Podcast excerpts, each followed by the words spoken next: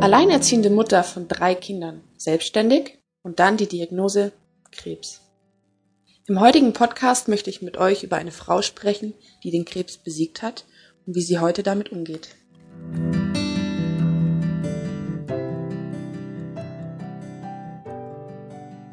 Ja, und diese Frau ist meine Mutter, die mir gerade auch gegenüber sitzt. Hallo Mama. Hallo Tochter. Genau, und wir möchten heute über das Thema Krebs sprechen. Denn wir waren beide live dabei. Ich natürlich als die Tochter und Mama als Person, die der Krebs getroffen hat. Wie hast du denn überhaupt davon erfahren, dass du Krebs hast? Also ich selber habe das ja gar nicht gemerkt. Ich hatte nur wie so eine Art Pickel am Hals und bin dann irgendwann zum Hausarzt gegangen und da war dann nur eine Vertretung und die hat dann gesagt, ja, das sind sicher die Lymphknoten, musste ich vitaminreich ernähren, das wird schon wieder. Ja, und drei Wochen später waren es dann halt äh, zwei größere Teile am Hals und dann bin ich zum Hals-Nasen-Ohren gegangen, äh, Hals-Nasen-Ohrenarzt, schweres Wort, äh, gegangen und äh, der das dann geschaltet und hat gesagt, hm, ich schicke sie mal zum MRT, weil das gefällt mir nicht, die sind schon ziemlich groß. Ja, und dann war das so, das war an einem Freitagabend, äh, die Kinder alle zu Hause am Packen für unseren Surfurlaub und ich am Freitagnachmittag als letzte Patientin in dem MRT und der Arzt, der hatte gar keine Lust mehr auf Patienten und stand dann schon in der Tür mit dieser CD in der Hand und sagte dann, also das sind jetzt nicht nur die zwei Bollen, die sie am Hals spüren, sondern der ganze Oberkörper ist voll äh, bis zur Milz hin. Und das ist Krebs, aber es gibt ja zum Glück Chemo. Also ein schönes Wochenende und tschüss. Ja, das war die Geschichte. Wie kam ich dazu? Wie habe ich es erfahren? Ja, ich denke mal, das ist ein super Start in einen tollen Urlaub, wenn man diese Diagnose bekommt. Aber wir möchten da jetzt gar nicht so negativ über das Ganze sprechen, denn wie du mir auch schon gesagt hast oder ich öfter gehört habe, sagst du mittlerweile, dass du froh bist, dass du Krebs hattest.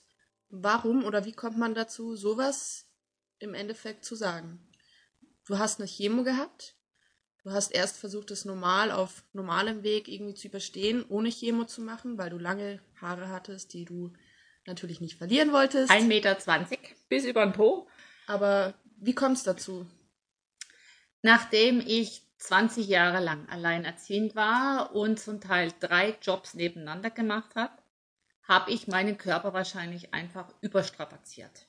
Und es gab viele Zwischenfälle. Es hat angefangen mit einem Hörsturz. Äh, es war ein Bandscheibenvorfall dabei. Dann war ein kleiner Schlageinfall, ein kleiner Herzinfarkt und dann kam Krebs. Also habe ich so für mich gedacht, als ich dann äh, nach drei Wochen ähm, Münchner Krankenhaus meine erste Chemo schon hinter mir hatte und der Arzt mich fragte, wie es mir geht, habe ich gesagt, danke, sehr gut. Und der war natürlich dann entsetzt, weil der hat mich ganz groß angeguckt, als wäre ich gerade irgendwie aus dem All runtergefallen.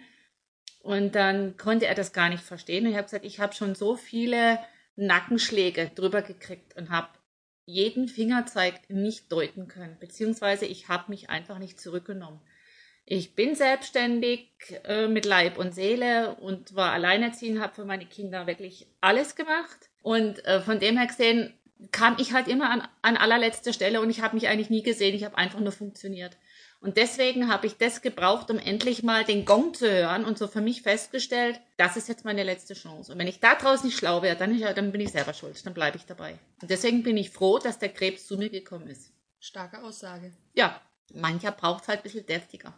Man muss dazu sagen, Mama hatte Chemo erst stationär in München und danach kam sie zurück ins Allgäu, wo wir jetzt auch wohnen und dort konnte sie dann immer in einem Krankenhaus hier vor Ort ihre Chemo machen. Das war, glaube ich, auch nochmal ein wichtiger Punkt, weil stationär, wenn du zusammen mit kranken Patienten oder Sterbenden in einem Zimmer, das macht dann ganz viel Laune und ganz viel Mut vor allem.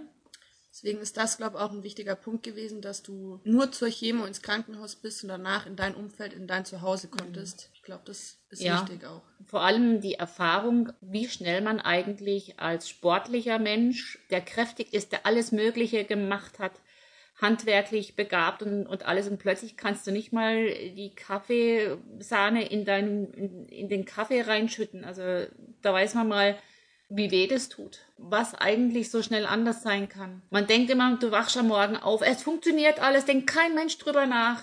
Du rennst rum und machst und tust und arbeitest bis zum Umfallen. Und dann denkst du manchmal in, in Momenten, wie ihr ja auch oft mal sagt, Mama, wo stehst du denn per heute? Ich wollte alles langsamer machen und ich arbeite aber wieder genauso viel, wenn nicht gar noch mehr. Aber es macht mir halt Spaß und ich gehe drin auf. Aber es zeigt einem schon, wie schnell das Leben einfach eine ganz andere Richtung nimmt und dass man jeden Tag Gott danken kann, dass man eigentlich noch da sein darf. Was würdest du denn Personen, die jetzt diese Diagnose bekommen, Krebs, was würdest du denen raten oder mit auf den Weg geben. Also so wie ich die Diagnose erfahren habe, das, das wünsche ich niemandem, weil äh, ich weiß bis zum heutigen Tag nicht, wie ich, ich war allein in dem Auto gesessen, ich weiß nicht, wie ich nach Hause gekommen bin, äh, den Mut nicht verlieren, auf jeden Fall eine zweite und eine dritte Meinung einholen, ob das tatsächlich so ist, weil mein Hals-Nasen-Ohrenarzt dazu hat gesagt, das darf der gar nicht, der ist gar nicht befugt, dieses überhaupt auszusprechen, weil wenn jetzt jemand irgendwie ultrasensibel ist, der springt halt von der nächsten Brücke. Also sich nicht gleich einkriegen lassen und, und äh, das auch gleich abnehmen. Es ist ein Schuss vom Bug, ganz klar, aber auf jeden Fall noch zweite und dritte Meinung einholen und äh, alle Möglichkeiten austesten, testen, was es auszutesten gibt. Und du weißt, ich habe alles probiert. Ich habe rote Betesaft getrunken bis zum Erbrechen.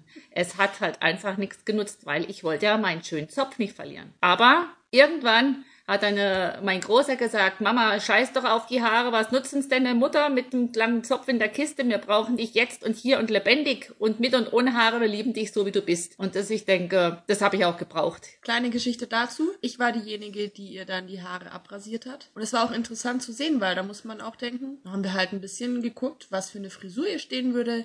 Dann haben wir erstmal die Haare kürzer gemacht, dann eine Seite abrasiert, dann die andere Seite, dann hatte sie einen Irokesen. Und so haben wir einfach versucht, aus so einer Situation das Beste draus zu machen. Ich glaube, das haben wir ganz gut hingekriegt. Die zwei, die zwei anderen sind davon geflitzt, wo es geheißen hat, äh, Haare weg.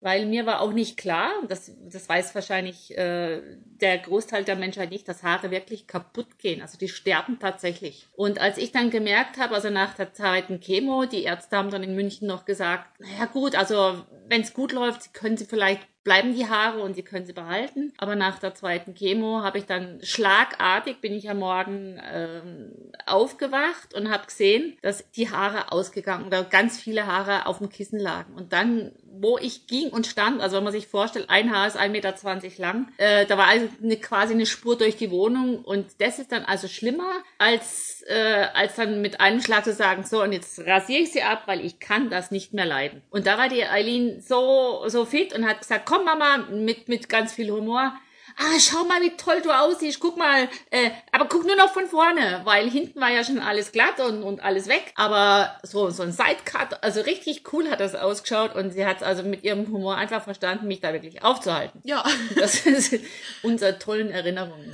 Und den Zopf hast du bis heute noch, richtig? Ja, der liegt noch irgendwo in der Kiste, aber braucht eigentlich kein Mensch mehr. Und wenn ich heute, das ist ja das Interessante, wenn ich dann heute die Bilder sehe, gut, ich bin auch schon im fortgeschrittenen Alter, äh, das wäre heute einfach nicht mehr zeitgemäß und ich bin froh, dass es so ist, wie es ist. Ich habe jetzt eine sportliche Kurzhaarfrisur, das passt und ist auch altersentsprechend. Ich finde, das sieht super aus. Ja, finde ich auch. Wir alle sind sehr froh, dass Mama noch am Leben ist, dass wir die Zeit überstanden haben und wir sind alle stärker daraus geworden und auch näher zusammengewachsen. Ja, das war wirklich eine harte Zeit. Das äh, will ich keinem wünschen, aber wie gesagt, wenn man das durch hat, ja, es kann eigentlich nur besser werden und versuchen wirklich positiv zu bleiben. Ich denke auch Kinder oder das Umfeld ist da ganz entscheidend. Wenn das Umfeld eh schon denkt oder zeigt so, oh Gott, nein, du wirst sterben, oh mein Gott, und nur noch Mitleid, ich glaube, das bringt niemandem was. Also versuchen wirklich positiv zu bleiben. Also in dieser ganzen Zeit der Chemo, also es ging insgesamt ein Dreivierteljahr, in dieser ganzen Zeit habe ich nicht einen Gedanken dran verschwendet, was wäre,